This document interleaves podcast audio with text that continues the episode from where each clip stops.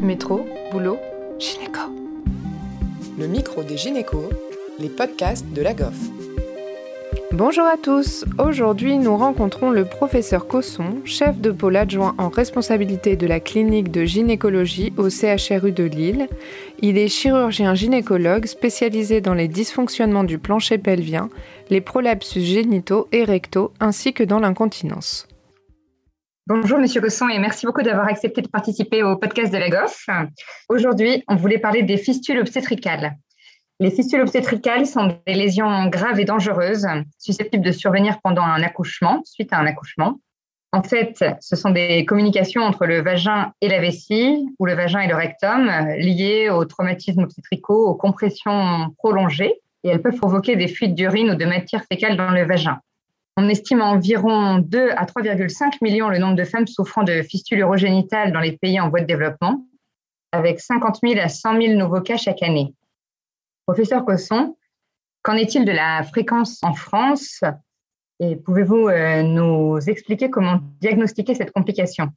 Euh, c'est un vrai sujet hein, qui, est, très important et qui est très sensible pour nos patientes, hein, des patientes jeunes qui se retrouvent avec euh, des pertes d'urine ou de, de sel par le vagin, vous imaginez bien la catastrophe euh, totalement euh, inattendue que ça représente pour nos patientes. Et je crois qu'il faut distinguer les fistules qui sont les fistules vésico-vaginales, qui sont plus des fistules qu'on observe le plus souvent dans les pays en voie de développement. En France, les fistules vésico-vaginales, elles sont surtout d'origine post-chirurgicale, après hystérectomie pour indication bénigne ou cancer. Et donc, ce qu'on voit en France en fistule post-obstétricale, c'est surtout des fistules recto-vaginales. Et les fistules recto-vaginales, elles surviennent euh, à l'occasion d'une plaie euh, rectale qui est passée euh, inaperçue ou alors qui a été vue, réparée, mais qui malheureusement donne un, problème de cicatrisation secondaire. On dit que c'est de l'ordre de 0,1 à 0,2% quand même, hein, donc c'est pas quelque chose d'exceptionnel, mais heureusement, ça veut dire que ça reste quand même très rare. Et du coup, concernant le, diagnostic, c'est vraiment l'examen clinique minutieux sur euh, une femme qui rapporterait ses symptômes si on s'en est pas rendu compte euh, pendant l'accouchement? Alors, pour les fuites urinaires, hein, c'est vraiment des fuites urinaires qui surviennent tout le temps. Et quand on dit tout le temps, c'est des patientes qui perdent leurs urines euh, et elles se rendent compte parfois que ça sort par le vagin, mais pas toujours, mais qui perdent leurs urines même la nuit en dormant. Et ça, c'est totalement inhabituel avec les autres étiologies ou symptômes, en tout cas de fuites urinaires, qu'elles soient à l'effort ou des fuites par urgence urine. Des fuites qui surviennent même durant le sommeil, c'est vraiment très suspect qu'il y ait une communication anormale entre la vessie euh, et le vagin. Pour les fistules recto-vaginales, bien, bien sûr, c'est des patientes qui vont signaler qu'elles ont l'impression de perdre des gaz ou d'avoir des selles qui sortent par le vagin. Euh, c'est des symptômes qu'elles décrivent parfois juste après euh, l'accouchement et, c'est l'examen clinique évidemment qui est pour les fistules recto-vaginales l'élément le, plus important. Pour les fistules vésico-vaginales, ben, l'examen clinique bien sûr, puisque quand on met un spéculum, on va voir un écoulement d'urine au niveau de, de, la fistule et parfois on peut avoir besoin de faire un test au bleu, que ce soit pour les fistules vésico-vaginales ou recto-vaginales, c'est-à-dire de mettre du bleu dans la vessie ou dans le rectum pour visualiser l'orifice qui est parfois tout petit faut dire qu'il n'y a pas toujours, et heureusement, des fistules très grosses. Elles sont parfois de la taille d'une tête d'épingle et ça suffit à donner des symptômes très gênants pour les patientes, mais ça complique un peu leur diagnostic. D'accord, merci. C'était très clair. Et concernant leur prise en charge, est-ce qu'il existe une prise en charge euh, médicale pour les patientes qui ne souhaiteraient pas être opérées d'emblée? Donc, il n'y a pas tellement de traitement euh, médicamenteux. On, on, essaye parfois sur des toutes petites fistules des traitements qui sont moins chirurgicaux, du style col chirurgical ou mise en place d'un tout petit dispositif euh, qui ressemble à un petit clou, à une petite punaise qu'on peut mettre vraiment dans, dans, la petite fistule, qui à ce moment-là nécessite un geste qui est moins invasif. Mais c'est quand même un geste hein, qui, est, pour les patientes. Donc il n'y a pas de traitement vraiment médical de ces, de ces fistules.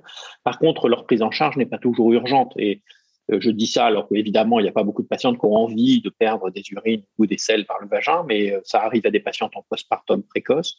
Euh, c'est des patientes qui ont leur bébé, qui ont toute une organisation de vie qui n'est pas très simple dans cette période-là. Et donc, parfois, elles peuvent nous demander de décaler un petit peu la prise en charge. Et l'autre chose, c'est que globalement, on ne prend pas en charge ces fistules tant que les tissus sont encore fragiles. Ce qui fait qu'on essaye minimum d'attendre 3-4 mois avant la prise en charge chirurgicale ce qui oblige les patientes à supporter ces symptômes durant cette période.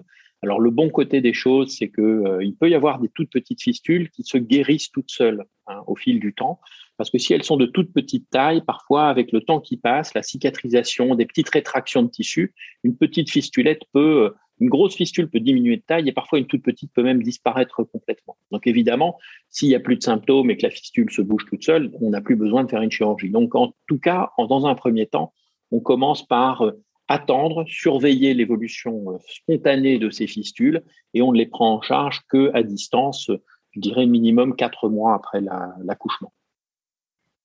Et du coup, si les patients s'orientent vers la chirurgie, quel type d'intervention on peut leur proposer et comment on les informe en préopératoire euh, des résultats attendus? Donc, euh, le risque principal des chirurgies, c'est que ça ne marche pas. Hein. Donc, euh, ça arrive qu'il y ait des récidives malgré la chirurgie qu'on a pu faire. Et donc, il faut bien entendu en avertir les patients. Il n'y a pas de garantie 100% de, de réussite il n'y a pas tellement de risque d'aggravation. Hein. On peut, quand on débride une fistule, faire qu'elle soit un petit peu plus grande, vraiment si c'était la catastrophe après qu'avant, si on avait un trouble de cicatrisation majeur. Mais là aussi, ça va donner une poursuite des symptômes, mais pas heureusement, de catastrophe supplémentaire. Il faut avertir quand c'est une fistule vésico-vaginale, il y a toujours un petit risque pour les urtères. Donc, on va prendre des précautions, parfois monter des sondes avant la chirurgie, et bien sûr prévenir les patientes d'un éventuel risque de laisser euh, des sondes euh, urétérales et puis d'un éventuel risque de devoir laisser des sondes urinaires en place un certain temps. Donc, réparation de fistule vésico-vaginale, on peut avoir besoin de laisser en place un mois, un mois et demi. Une sonde urinaire, c'est quand même pas confortable pour les patientes et ça, il faut bien entendu les en avertir. Pour les fistules recto-vaginales, donc même chose, risque d'échec. C'est assez rare dans les fistules post-obstétricales parce qu'elles sont souvent d'accès facile. Hein. Ce sont les c'est le tiers inférieur du vagin, c'est des fistules de taille euh, quand même modérée. S'il n'y a pas de tissu très inflammatoire si on est à distance de l'accouchement, donc les risques d'échec sont quand même faibles. Hein. on va dire euh, de l'ordre de 5%, hein, mais pas, on n'a pas une chance sur deux de voir revenir euh, une fistule. C'est plus compliqué parfois pour une fistule vésico-vaginale qui est située tout au fond du vagin, qui est plus petite et un peu plus difficile euh, techniquement euh, en termes de réussite. Donc, on va avoir un risque d'échec pour une fistule vésico-vaginale de l'ordre de 20 à 30% pour une prise en charge par voie vaginale, alors que c'est beaucoup plus faible pour une fistule recto-vaginale. Et l'information, bah, elle, est bah, elle est hyper importante hein, pour les patientes. L'autre challenge, c'est une fois qu'on a réparé la fistule recto-vaginale, dans quel état est le sphincter de la patiente?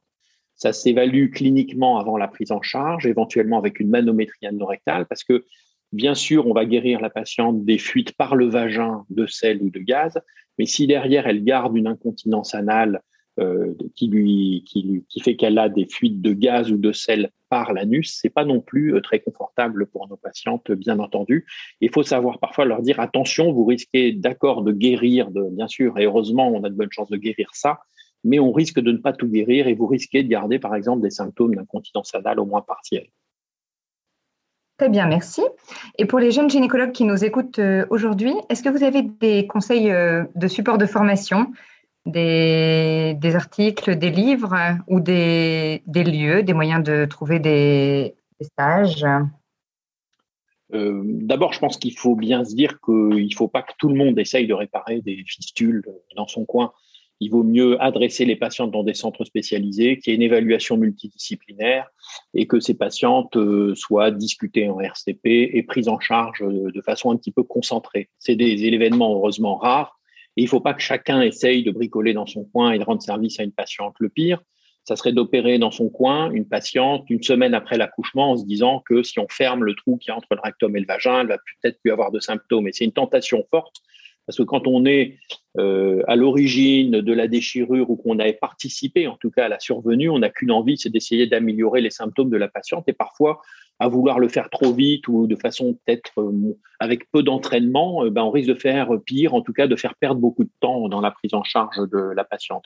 Alors il y a un diplôme de chirurgie vaginale dans lequel les fistules sont bien sûr euh, évoquées et donc on voit des vidéos, on apprend avec des, des, vidéos de chirurgie. Il y a pas mal de vidéos sur Internet qu'on peut trouver des vidéos, peut-être que même nous, on a pu mettre en ligne. Il y a le collège qui avait fait des vidéos euh, sur euh, la prise en charge des fistules recto-vaginales, hein, par exemple. On avait participé à des choses comme ça. Donc il y a tout ça. Il y a un livre de chirurgie vaginale ou un livre de statique pelvienne dans lequel il y a bien sûr les prises en charge des fistules euh, recto-vaginales ou vésico-vaginales qui existent chez Elsevier Masson. Merci au professeur Cosson de nous avoir partagé ses connaissances et à Océane Pêcheux pour avoir animé cette interview. Merci à tous de nous avoir écoutés aujourd'hui. Rendez-vous la semaine prochaine pour un nouvel épisode. Vous retrouverez toutes les ressources et références de ce podcast dans la description et surtout, n'hésitez pas à vous abonner à la chaîne, à lui accorder 5 étoiles, voire même à en parler autour de vous. Métro, boulot, gynéco.